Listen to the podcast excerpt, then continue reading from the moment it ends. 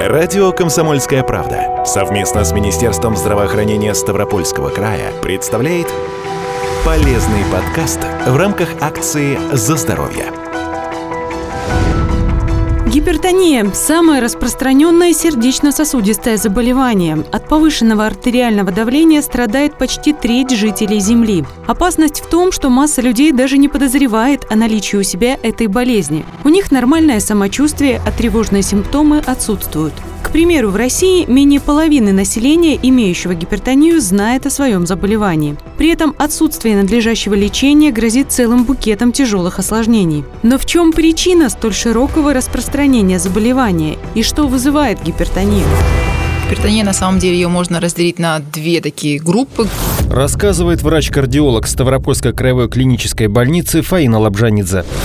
Группа первая – это гипертония, которая нет одной конкретной причины. Она возникает вследствие множества факторов, в том числе наследственность, конечно, образ жизни. И есть группа гипертонии, которая является вторичной, симптоматичной по отношению к другим заболеваниям, например, болезни эндокринной системы, храп во сне, так называемый синдром апноэ сна и так далее. И вот как раз-таки вторичные проблемы, которые вызывают гипертонию. Такой гипертонии всего лишь 10-15%. В большинстве случаев это именно первичная гипертония, которая развивается у людей во вторую половину жизни, то есть ближе к 50 годам. И дальше, в первую очередь, это образ жизни, наша наследственность, конечно, влияет на развитие вот этой вот патологии, которая является фактором риска для развития всех других заболеваний сердца, такой вот пусковой фактор, крючок для всех остальных заболеваний. Важная задача – выявлять заболевание, поскольку оно зачастую протекает бессимптомно, и люди живут, не подозревая о том, что у них есть проблема, которую необходимо решать. Именно поэтому гипертонию называют тихим убийцей. Можно составить своеобразный портрет гипертоника. Это человек, соответствующий наследственностью и лишним весом,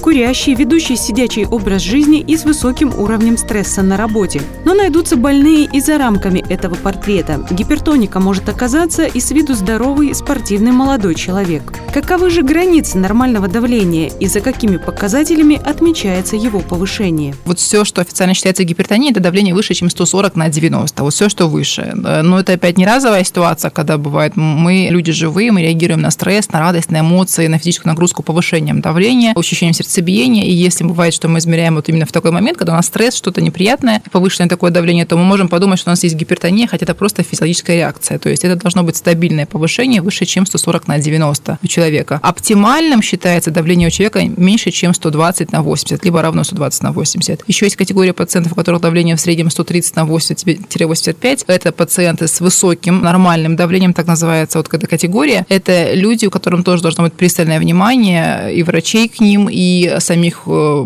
людей к себе, потому что вот это как раз-таки та группа, из которой а, потенциально могут потом вырасти, скажем так, гипертоники. Специфических симптомов у гипертонии нет. Они развиваются постепенно. Это может быть ухудшение зрения, нарушение памяти, снижение переносимости нагрузок. Когда гипертония заходит довольно далеко, могут появиться отеки и нарушения в работе сердца. Каждый раз, когда у человека повышается давление, его организм испытывает дополнительные нагрузки. В организме повреждаются в первую очередь сосуды. Рассказывает врач-кардиолог Ставропольской краевой клинической больницы Фаина Лабжанидзе.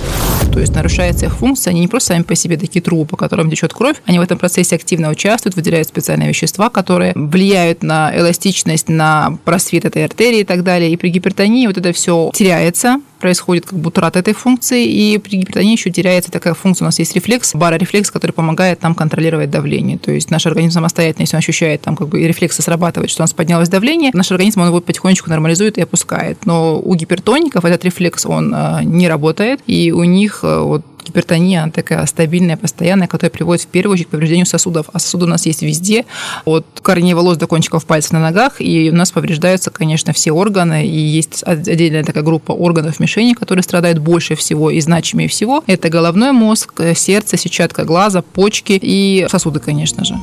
Важно знать, что есть не только границы нормы, но и правила измерения давления. Если их нарушить, показания тонометра могут быть некорректными. Во-первых, надевать манжету нужно на ту руку, где давление обычно выше. Но это только одно из многих условий.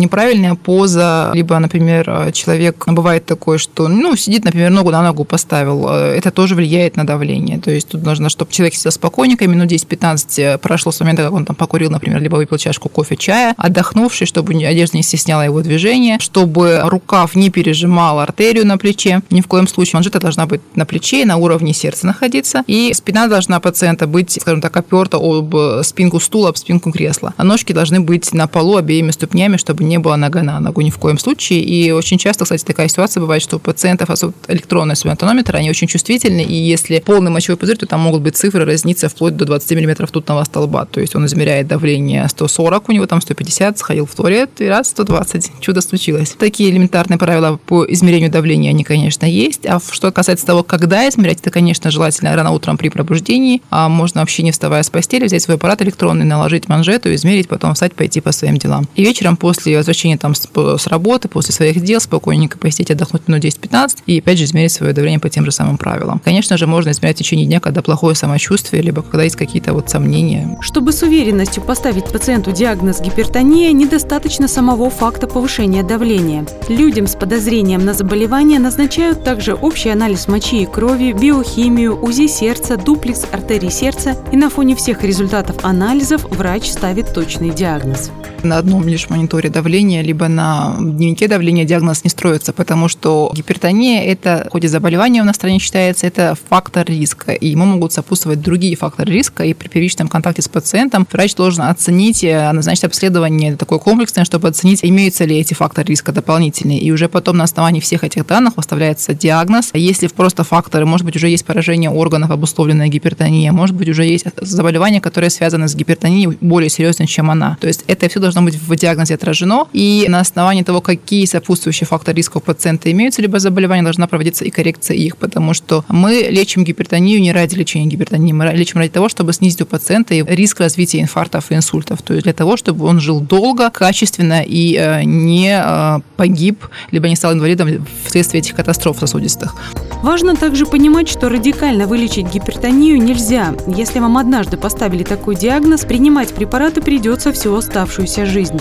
Лечиться дважды в год или в течение одного-двух месяцев пить таблетки – не выход в случае с повышенным давлением. К сожалению, терапия будет постоянная, пожизненная, потому что если есть гипертония, значит уже пошел процесс, и если мы не будем контролировать лекарствами, то он будет дальше заходить, он будет прогрессировать, будет повреждаться все больше органов, все сильнее не будет повреждаться, и мы тем самым только пациент, ну, мы ему не поможем. То есть это просто будет такая симптоматическая терапия, которая не будет иметь никакого влияния на его прогноз жизни и здоровья. А что касается а, препаратов курсовая терапия, то, что вы сказали, в нас в стране вот этот пережиток, он еще остался. Все считают, что курсовая терапия, какие-то там лекарства сосудистые два раза в год покапать, что все прекрасно, что они обезопасены. Ни в коем случае. А это, во-первых, неправильно, потому что терапия вся капельная, это только для пациентов, которые находятся в реанимации, потому что они могут принимать таблетки через э, рот, не могут их пить.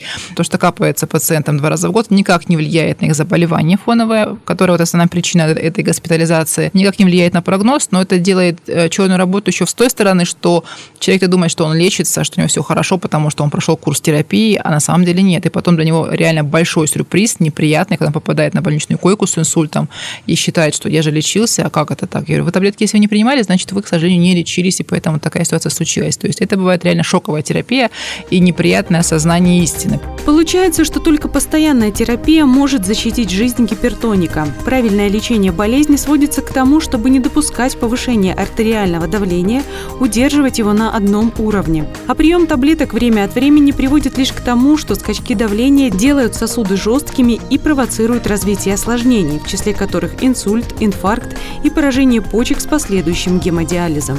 Так что, если вам диагностировали гипертонию, лечите ее так, как доктор прописал. Кардиологическое отделение номер один Ставропольской краевой клинической больницы расположено в Ставрополе на улице Семашка, 1. Телефон 29 53 58.